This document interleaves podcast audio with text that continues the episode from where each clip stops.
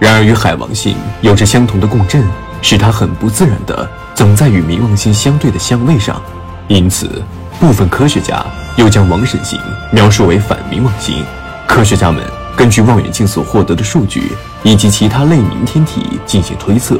王神星有一个岩石核心，其上被水冰覆盖，在它的星球表面则是一层由甲烷、水冰和索林混合而成的雪。在近日点时，星球表面的甲烷就会升华成薄薄的大气，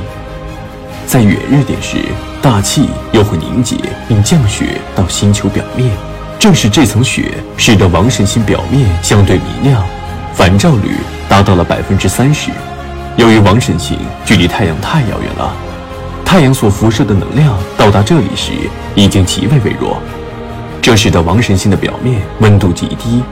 大约零下两百三十到两百四十二摄氏度之间，而这种极致的低温环境在太阳系边缘十分常见。王神星作为一颗厚朴矮行星，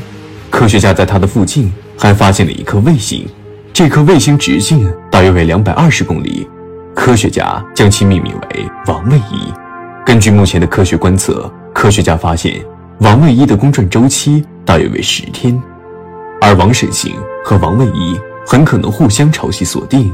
正如同冥王星和卡戎一样，这代表着他们永远面对着面，不会发生任何变化。